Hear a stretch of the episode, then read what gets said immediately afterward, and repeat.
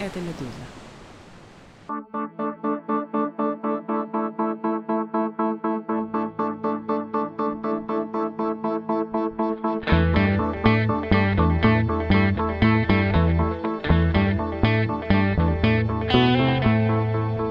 Здравствуйте, это «Что случилось?» Подкаст о новостях, которые долго остаются важными. У микрофона Владислав Горин. Апелляционный военный суд пересмотрел приговор социологу Борису Кагарлицкому и приговорил его к пяти годам лишения свободы по делу об оправдании терроризма. Уточняется, что Кагарлицкий будет отбывать наказание в исправительной колонии общего режима. Его взяли под стражу в зале суда. В декабре второй западный окружной военный суд приговорил Кагарлицкого к штрафу в 600 тысяч рублей, а также на два года запретил ему администрировать сайт по делу. Прокуратура обжаловала обжаловала приговор, гособвинение посчитало приговор социологу, цитата, «несправедливым из-за своей чрезмерной мягкости». Прямая речь Бориса Кагарлицкого до вынесения приговора. Прокуратура подала своеобразную жалобу. Там написано, что я все равно не смогу заплатить штраф, поэтому меня надо посадить. Они пытались меня объявить банкротом. Не смогли. 1 миллион 400 тысяч рублей собрали зрители Рабкора. Я готов к любому исходу. Думаю, что мы выиграем суд. Но если нет, вам придется снова повоевать за мое освобождение. На всякий случай, сумка со мной. Конец цитаты, и как мы сейчас знаем, сумка пригодилась, к сожалению. В этом эпизоде подкаста обсудим дело одного из самых влиятельных левых интеллектуалов России и вот этот поворот в его процессе с ужесточением наказания со штрафа до реального срока. Также поговорим о самом левом движении в России, в общем-то, имея в виду вопрос, почему путинская система с ним борется. Сегодняшний собеседник — социолог Григорий Юдин, но прежде чем начать, хорошая новость. Она из студии подкастов «Медузы».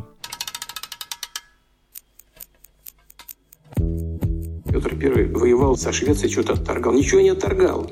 Он возвращал. Да. Российская власть очень любит говорить об истории. Еще бы. С помощью прошлого можно оправдывать войну, изоляцию, почти все, что угодно. Современная Украина целиком и полностью была создана Россией. При этом то, как в обществе говорят об истории, действительно важно. Это влияет на восприятие нами себя, других, даже на то, каким люди представляют будущее, что кажется возможным, что важным. Какого будущего мы хотим? И как с этим связан наш взгляд на прошлое? Об этом новый подкаст «Медузы. Прошедшее время». Его ведем мы, журналист «Медузы» Дмитрий Карцев и учитель истории Сергей Фокин. Мы будем обсуждать, как иначе можно говорить о прошлом – что война 1812 года значила для простых людей, а не для международного статуса России? Как реформы Петра изменили жизнь российских женщин, а не устройство бюрократии? Сибирь была покорена, освоена или завоевана? Подписывайтесь на прошедшее время на вашей любимой платформе для подкастов или в приложении «Медуза», которое работает в России без VPN.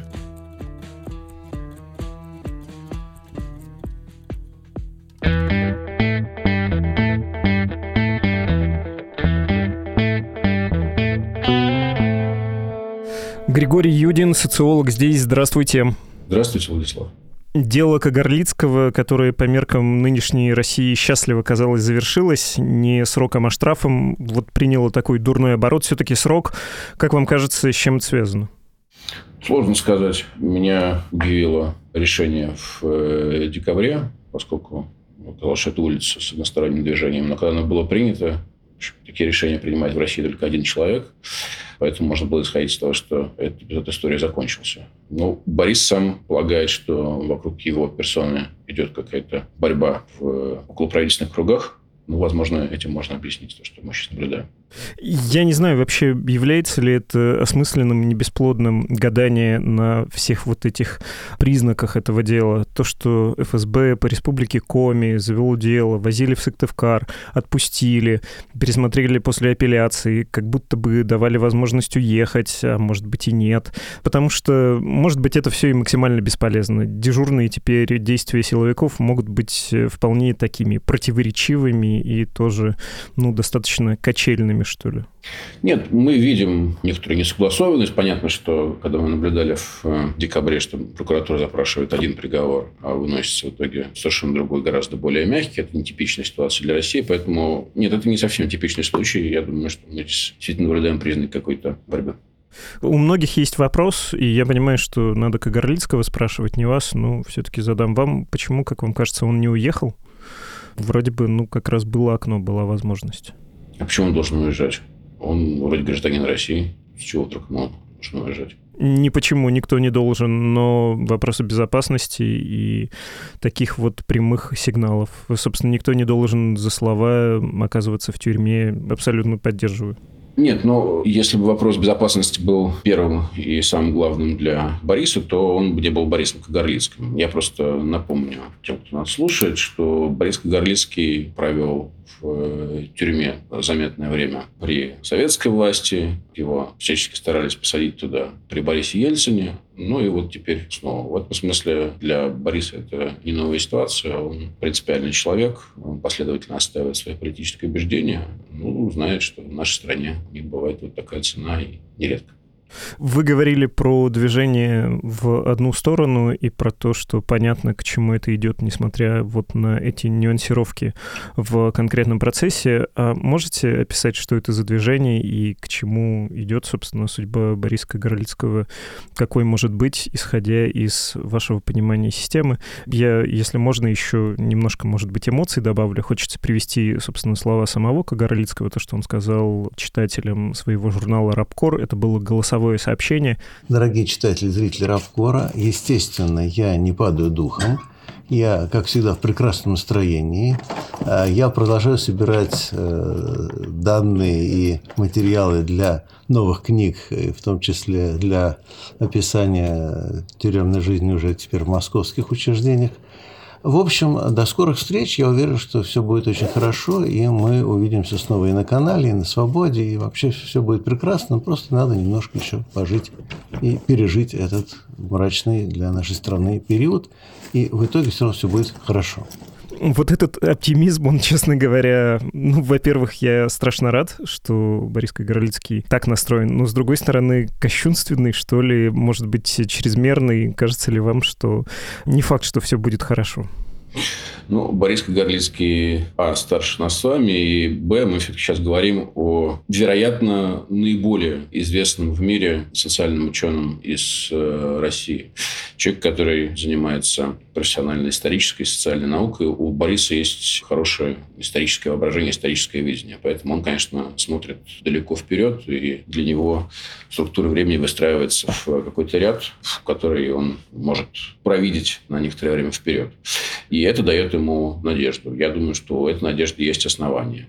Если же мы говорим про более краткосрочные события, более краткосрочную ситуацию, то, конечно, мы имеем дело с правительством, которое исходит из того, что оно ведет войну на выживание, войну с э, сильным противником, и оно будет уничтожать всех, кто для него по разным причинам может представлять э, какую-то опасность. Но, в частности, люди, которые критикуют это правительство, его решения, э, сопротивляются этим решениям изнутри страны, с точки зрения этого правительства, представляют собой серьезную опасность в условиях войны. Поэтому, ну да, оно уничтожает их и будет продолжать уничтожать. Вы после того, как недавно были признаны иностранным агентом, говорили, что не любите вот этих шуточек и поздравлений. Ну, в общем, тоже поддерживаю, ничего хорошего в этом нет. И что это проскрипционные списки. Никогда в истории ничем хорошим это не заканчивалось. И следующая остановка — это физическое уничтожение людей, которые в этих списках находятся, в том числе, если они за границей живут. Для вас дело Кагарлицкого — это тоже вот часть этого пути. Ну и тут, опять же, без э, всякого оптимизма оптимизма, да, хочется говорить.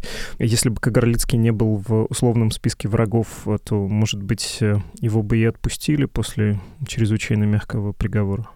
Ну, до этой остановки, которую вы назвали, есть еще какое-то количество остановок. Там еще много всего интересного будет происходить. Но в целом, да, еще раз, мы имеем дело с э, людьми, которые прямо говорят, что они ведут э, борьбу на выживание своих врагов в этой борьбе они будут уничтожать. Им совершенно все равно, какой цвет паспорта у этих врагов, какие заслуги, какая разница, если ты занимаешься тем, что пытаешься выжить с твоей точки зрения.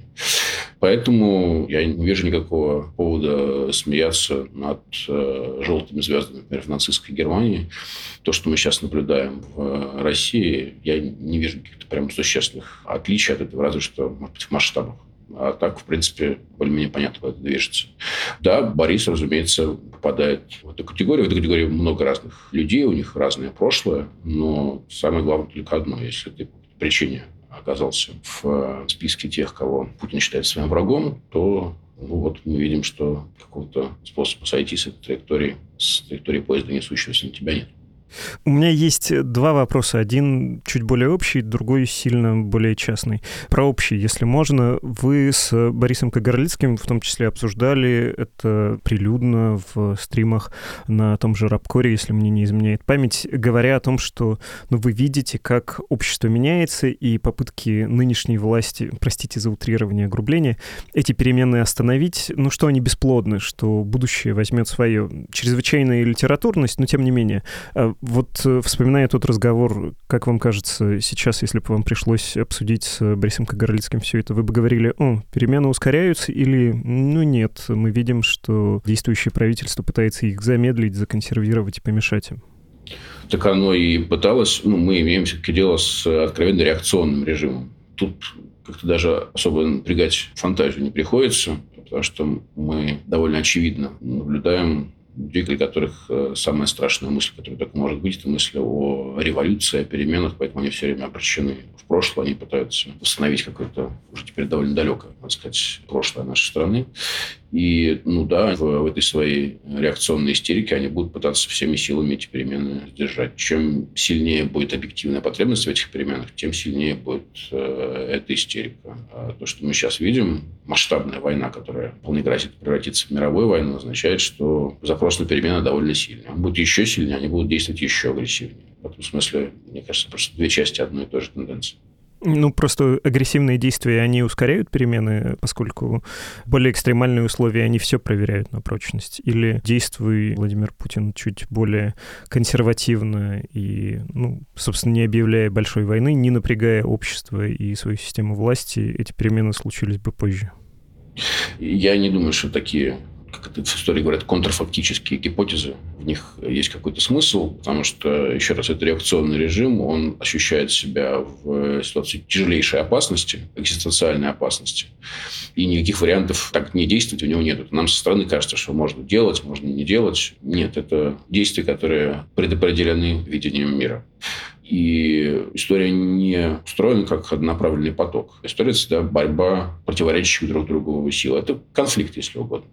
И сегодня мы ровно это наблюдаем, поэтому есть какие-то объективные тенденции, которые ускоряют эти перемены, и есть реакционеры, которые пытаются всеми силами эти перемены сдержать. Э, особенность нынешней ситуации, пожалуй, в том, что, ну, поскольку мы имеем дело с меняющимся глобальным порядком, у этих реакционеров возникло довольно много ресурсов для того, чтобы это сдерживать. И, скажем так, некоторые тормоза, которые существовали для такого рода реакционных порядков, они исчезают. Ну, мы это видим по судьбе массовых протестных движений, на самом деле, по всему миру главным образом, начиная с Гонконга, Венесуэла, красноречивый пример, Беларусь э, и так далее. То есть э, там, где казалось, что объективное назревание перемен, в общем, так или иначе должно к ним приводить, несмотря на какое бы то ни было сопротивление.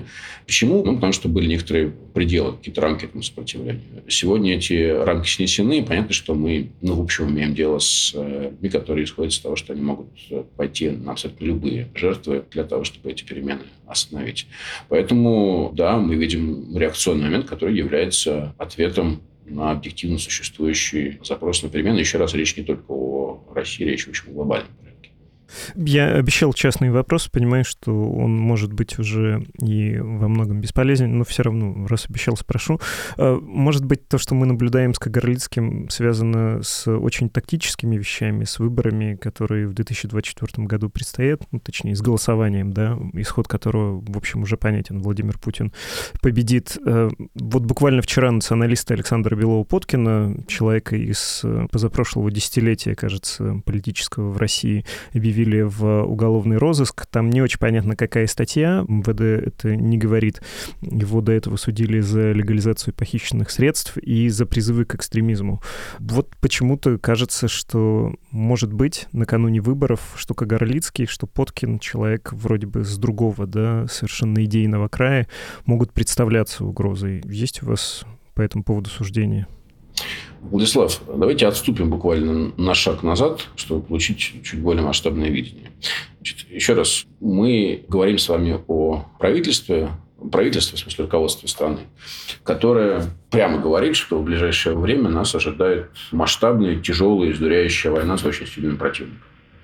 Все планирование подстроено под эту войну. Не то, что важнее этого ничего не может быть. А это, в принципе, единственное, что сдается все планирование. Страна будет работать на войну полностью. Ну, грубо говоря, если ничего не делаете для того, чтобы убивать людей, у вас будут проблемы. И это такое как бы несколько гиперболизированное утверждение, но примерно так. Да? Мы видим все формы постепенной, не резкой, но мобилизации стран. В этих условиях плебисцит, который мы будем наблюдать, у него функция стоит том, чтобы просто обновить легитимность Путина. Это известная, работающая, проверенная технология. Она должна перезарядить легитимность, и можно двигаться дальше по этому плану. В этой связи предполагать, что какие-то прям вот серьезные решения подстраиваются под плебисцит, я не вижу никаких оснований. Это просто ну, рутинное мероприятие для того, чтобы дальше заниматься большой серьезной подготовкой и мобилизацией.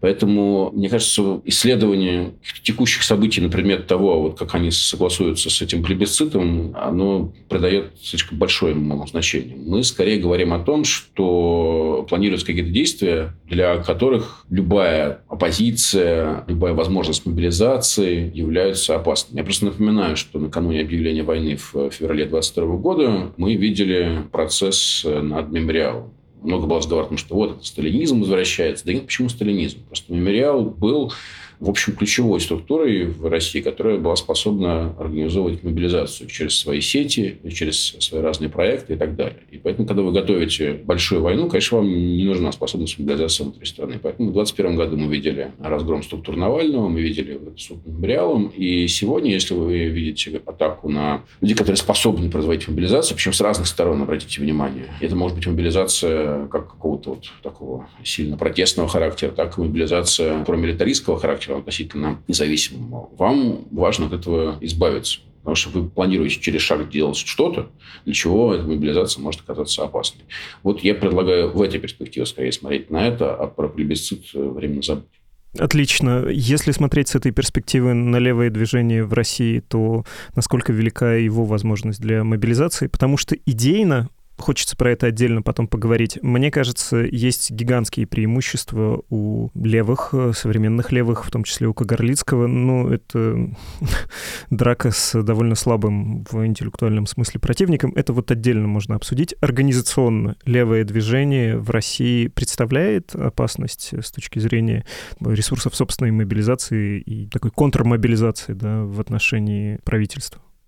Ну, действительно, два разных разговора. Один разговор – это разговор про общественный запрос, который существует, а другой разговор – это про организационные возможности. Но организационные возможности систематически разрушались э, все последние годы, и ведь продолжают разрушаться, даже когда, казалось бы, все основные оргструктуры разрушены. Ну, что можно сказать про левых? Левые, в принципе, легче самоорганизуются. Это часто движения, в основе которых лежит идея солидарности, поэтому ситуация, когда там у вас э, два активиста и три мнения, встречается несколько реже.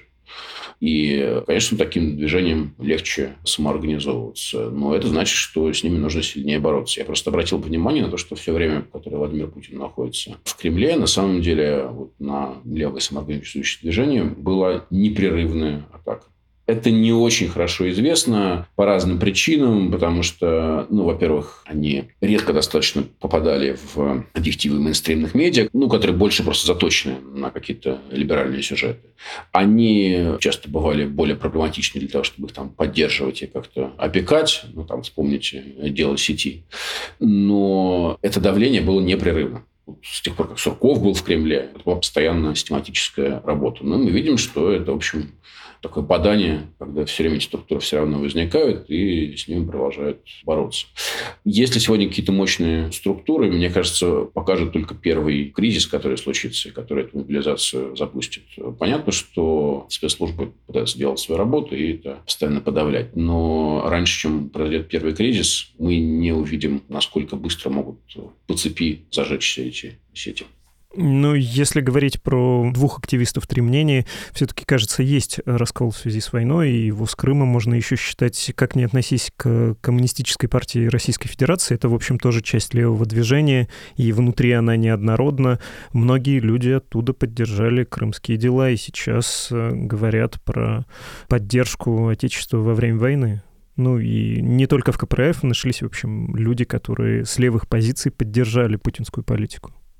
Когда я говорил про двух активистов и три мнения, я имел в виду не какие-то большие политические расколы, о которых вы сейчас говорите, а акцент на продавливание какого-то своего индивидуального видения, которое мы часто видим в активистских кругах в России. Ну, вот среди левых этого обычно бывает несколько меньше. Что касается расколов, ну, конечно, они есть, это было бы как-то странно оспаривать. Я не вижу в КПРФ практически ничего левого по своей риторике, по своему духу, по всей форме организации.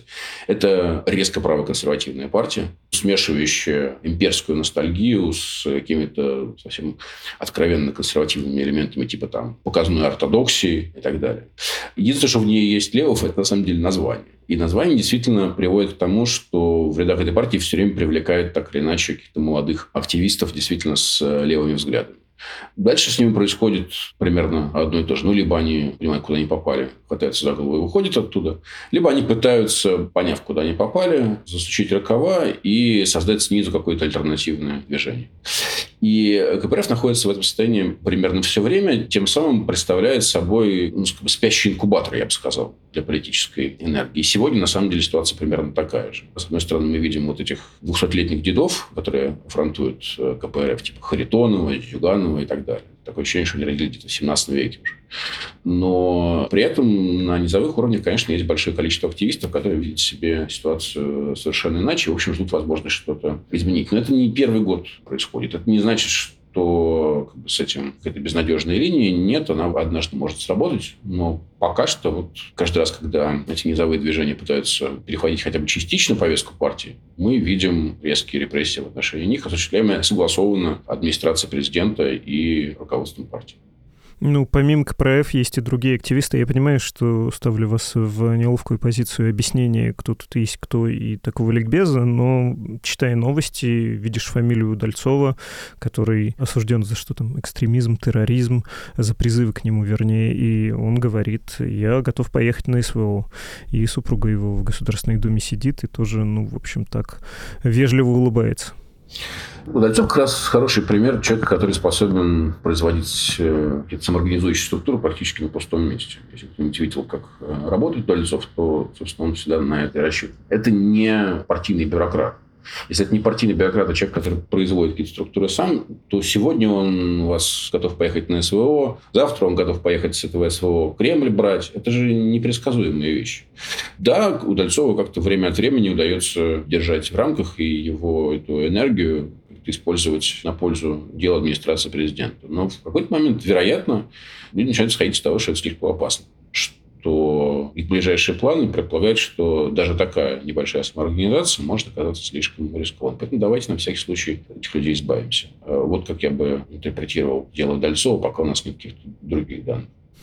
Да, а, я хотел бы, как и говорил до этого, с вами обсудить еще идейную силу, что ли, левого движения в России. Я подозреваю, что в изрядной степени, после того, как а, нынешняя политическая реальность уйдет, мы будем наблюдать левую Россию, поскольку, ну, вот такой, э, повторюсь, опять же, разваренный, совершенно несостоятельный какой-то традиционалистский миф, э, действующий с э, гибридом совершенно ужасного социал-дарвинизма, это просто противоестественно. Очень странно, когда тебе правительство предлагает жить в нищете, много зарабатывать с риском быть убитым, ну и, собственно, ты должен помимо этого риска еще сам убить кого-то, ты бишь поехать на фронт. Ну и все, а больше тебе ничего не предлагается в рамках этой системы, а когда ты спрашиваешь, а чего ради, тебе начинают там про 13 век и про какой еще, что там Путин рассказывал американскому телеведущему Карлсону. На этом фоне крайне свежо, полагаю, звучат уже и еще будут звучать идеи о справедливости, о империализме, как э, объяснении этой войны. В общем, довольно многие ухватятся за эту мысль только за нее, чтобы никакой ответственности не нести. Это же делали там капиталисты. Простите за это утрирование, но я думаю, понятно, о чем идет речь, и я полагаю, не очень грешу против истины. Плюс глобальный контекст, климатические вызовы, они подразумевают как бы левый ответ. Я думаю, что уже сейчас можно говорить об интеллектуальном, идейном, проектном, вот таком, с точки зрения предложения обществу какого-то проекта левых, но, наверное, есть не только левый проект, тем не менее, сейчас мы обсуждаем только их. Ваше мнение интересно, безусловно, услышать. Мы видим общественный запрос Ну, в России есть несколько общественных запросов, это не единственный. Но действительно, это мощный общественный запрос, мощный с точки зрения его ну, такой внутренней целостности. Это запрос на более справедливое и равное устройство общества. Напоминаю, что Россия – страна с самым высоким уровнем неравенства фактически среди больших стран мира. Это запрос на более человечное устройство общества, на более человечное отношение друг к другу. Ну, в России очень много агрессии, и поэтому элементарная солидарность – это, безусловно, запрос на более человечное и внимательное отношение к окружающей среде в целом, к природе, который особенно виден среди молодых поколений. Да? Среди старших это, может быть, не очень понятно, но молодые в России, в общем, вполне попадают в общую глобальную повестку беспокойства, сильное беспокойство по поводу того, что происходит с природой. Это, конечно, запрос на децентрализацию и управление своей собственной землей. Россия гиперцентрализованная страна, она нуждается в глубокой федерализации. Нет никаких особых предпосылок для ее распада, но есть, безусловно, предпосылки для того, чтобы Москва перестала объяснять всем вокруг, как жить. Может в первую очередь своим несчастным москвичам которые сильнее всего от этого страдают. И люди могли все-таки взять на себя контроль за собственной землей. Это запрос на развитие инфраструктуры, какую-то нормальную индустриальную реформу страны, которая очень централизована не только в политическом смысле, но и чисто в логистическом. Да, у вас все потоки идут через Москву.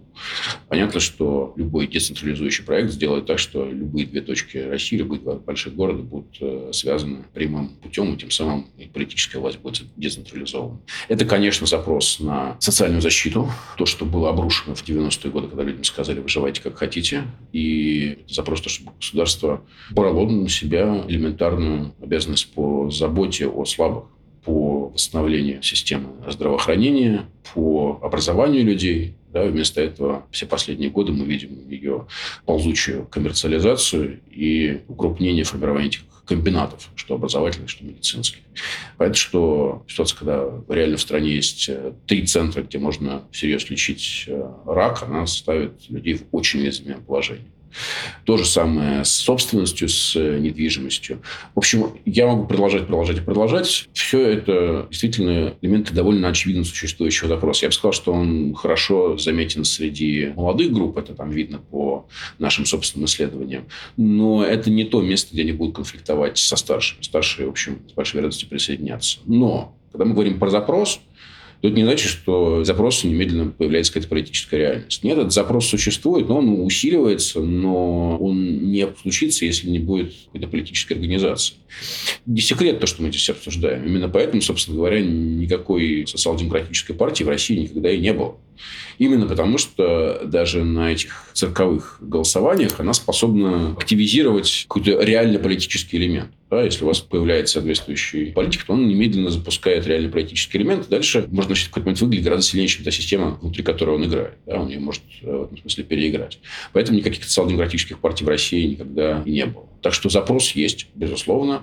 Его реализация – это вопрос э, политической организации, но и вопрос формулирования его как ясной повестки. Потому что в таком виде он, опять же, не был сформулирован. Ну, мы знаем, что администрация президента все время занималась тем, что размывала какими-то псевдотемами типа там Сталина, которые на самом деле в России мало кого интересуют и так далее. Когда это будет сформулировано как ясная политическая повестка, которая обращается к э, нуждам людей, да, предпосылки для организации крепятся. Ну, мы с вами в самом начале говорили, что тот же Борис Кагарлицкий власти просто не нравится, как ей не нравятся все от Стрелкова до Удальцова. Тем не менее, можно ли говорить, что как раз Борис Кагарлицкий был одним из тех людей, кто формулировал такой проект и, в общем, предлагал, еще предложит его обществу, потому что, опять же, организационно, ну, есть медийность, есть медиаресурс, тот же Рабкор, вполне себе партийные медиа, есть э, сторонники, есть известность, есть, э, в конце концов, международные связи и признание. Опять же, повторюсь, мы в самом начале говорили, что, наверное, так глубоко не мыслит в категориях противостояния идеологического, такого мировоззренческого путинский режим. Но, тем не менее, фактическое место, мне кажется, нужно обозначить Бориса Горлицкого, отдать ему в том числе должное этим. Борис Кагарлицкий, еще раз, это очень масштабный для России интеллектуал, человек, которого знают во всем мире. Ну, чтобы было понятно, я сам был, честно говоря, удивлен, какое количество людей меня начали спрашивать про Кагарлицкого, когда появились новости о его первом аресте. Далеко не только каких-то левых и социалистических взглядов. Я получал эти опросы из совершенно неожиданных мест. Человек, которых действительно всерьез хорошо знают в мире. Поэтому, да, у него есть... Ну, это заработанная репутация. Идеи Горлицкого действительно важны и существенны, заметный мыслитель. И успех Рабкора хорошо показывает ровно то, о чем я говорю, что то следующий запрос существует, и даже при минимальных организационных ресурсах, даже при там, радикальном подавлении, он все сильнее и сильнее кристаллизует вокруг себя людей, которые ищут альтернативы. В этом состоит ставка Бориса. В том, что в любом случае с этими тенденциями ничего не сделаешь, что да, можно их там глушить, э, как-то пытаться подавлять, но это все затыкание плотины, которая реально вот-вот прорвет. И успех его проекта, еще раз, при минимальных организационных ресурсах, в общем, показывает, что это вполне разумная ставка. В самом начале вы меня так огорошили, но я надеюсь, не слишком там менжевался, когда спросили, почему он должен был уезжать из России. Ну, может быть, поэтому, без всяких аллюзий на события столетней давности, ну, просто если ты являешься интеллектуалом, который может что-то предложить стране, сформулировать, это уже немало. Если ты можешь каким-то образом поспособствовать формированию структуры, пусть даже в изгнании, это, наверное, все лучше, чем находиться в заключении и, собственно, тягаться с машиной насилия. Ну, это всегда индивидуально непростой выбор, потому что для того, чтобы понять, где твое место, нужно понимать, где ты наиболее эффективен прямо сейчас ну, довольно очевидно, там я какие-то тривиальные вещи говорю, что если ты находишься в э, гуще событий, ты приобретаешь одного рода ресурсы, теряешь другие. Если ты, значит, выходишь в сторону, ты, значит, какие-то другие теряешь, какие-то другие приобретаешь. Хотя индивидуально это, безусловно, всегда выбор каждого человека. Мы видим, что люди делают э, разные выборы. Я просто предлагаю смотреть на это не как на викторину, в которой нужно правильно выбрать э, вариант. Никакого правильного варианта нет. Все варианты плохие будут, это надо сразу понимать а как на разделение труда. Мы имеем дело с э, задачей, которую невозможно решить в одиночку, какой-то правильный выбор найдя. Нет, мы говорим о том, что есть люди, которые принимают разные решения. А это значит, что они получают доступ к разным ресурсам, каким-то ресурсам в то же время жертвуют. Значит, ресурсы должны объединяться. А тот, кто может делать что-то из одного места, должен делать свое дело. Может делать что-то из другого места, должен делать свое дело. Если они будут делать это вместе, ресурсы будут не сокращать друг друга, а увеличивать. Последний вопрос. Вы про это немножко говорили, про то, что российская молодежь, она, как и, в общем, молодое поколение глобальное в других странах, скорее левая. Там это давно. В России, на моей памяти, я, собственно, сам был представителем того поколения постсоветского, одного из первых, э, которые, по выражению одного моего преподавателя, были отравлены ядом либерализма. А когда твоя страна вышла из, очевидно, обанкротившегося левого проекта, когда у тебя я учился на историка, на кафедре сидят люди, которые вообще просто не моргнув продолжают э, читать тебе лекции по учебникам 70-х годов и по каким-то, собственно, установкам методологическим. А в лучшем случае они освоили теорию модернизации, тоже, в общем, такую позитивистскую, мягко скажем, родственную во многом марксистскому подходу. Это кажется тебе безумно неуспешным, неинтересным, пыльным. Ты не хочешь себя с этим ассоциировать. На моих глазах, и, собственно, с некоторым контрастом для меня, произошла вот эта, я бы сказал, нормализация, когда молодежь полевела. Ну, слава тебе, Господи. Стала как во всем остальном мире, и уже другая позиция, да, у нынешних молодых людей. Мы не хотим быть как вот эти пыльные нынешние правые деды, которые там несут какую-то ахинею про Рюрика. Есть ли у вас опасения, что можно будет увидеть в ближайшие десятилетия новый переворот? И через 10 лет мы с вами встретимся и будем говорить, слушайте, а помните, сначала были все такие ультралибералы, студенты, потом они стали леваками, а сейчас они страшные какие-то традиционалисты, и им нравится в это играть. Не то, что там уроки о важном сыграют свою роль, но какой-то новый романтизм они найдут вот в каком-нибудь таком людоедстве правоватом. Владислав, я думаю, что то, о чем мы будем говорить через 10 лет, зависит от того, что мы будем в ближайшие 10 лет делать. И из этой позиции зрителя, который воображает себя зрителем через 10 лет, просто имеет смысл выйти и заниматься каким-то конкретными политическими действиями, которые ситуацию через 10 лет должны изменить. Хорошо. Э, обоснованный ответ ученого. Спасибо большое. Спасибо вам. Это был социолог Григорий Юдин.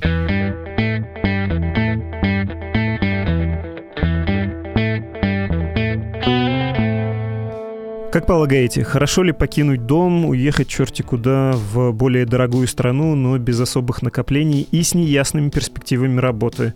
Наверное, не очень, да? Без прикрас — это, в общем-то, то, что происходит с независимыми журналистами из России, в том числе с «Медузой». При этом есть надежный, необходимый, самый предсказуемый, незаменимый для нас источник денег к существованию. Это, уважаемые слушатели, вы, ваша поддержка.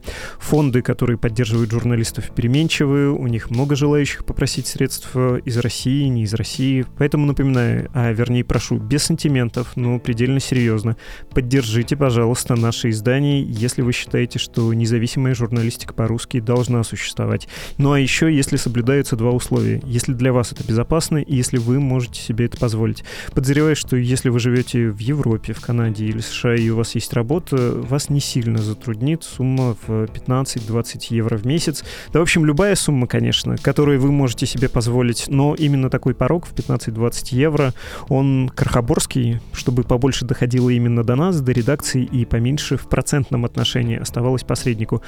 Отдельное не дежурное спасибо всем, кто уже поддерживает «Медузу», не устаю это повторять. Вы слушали финансируемый в первую очередь вами же подкаст «Медузы. Что случилось?» Он о новостях, которые долго остаются важными. До скорого, до встречи.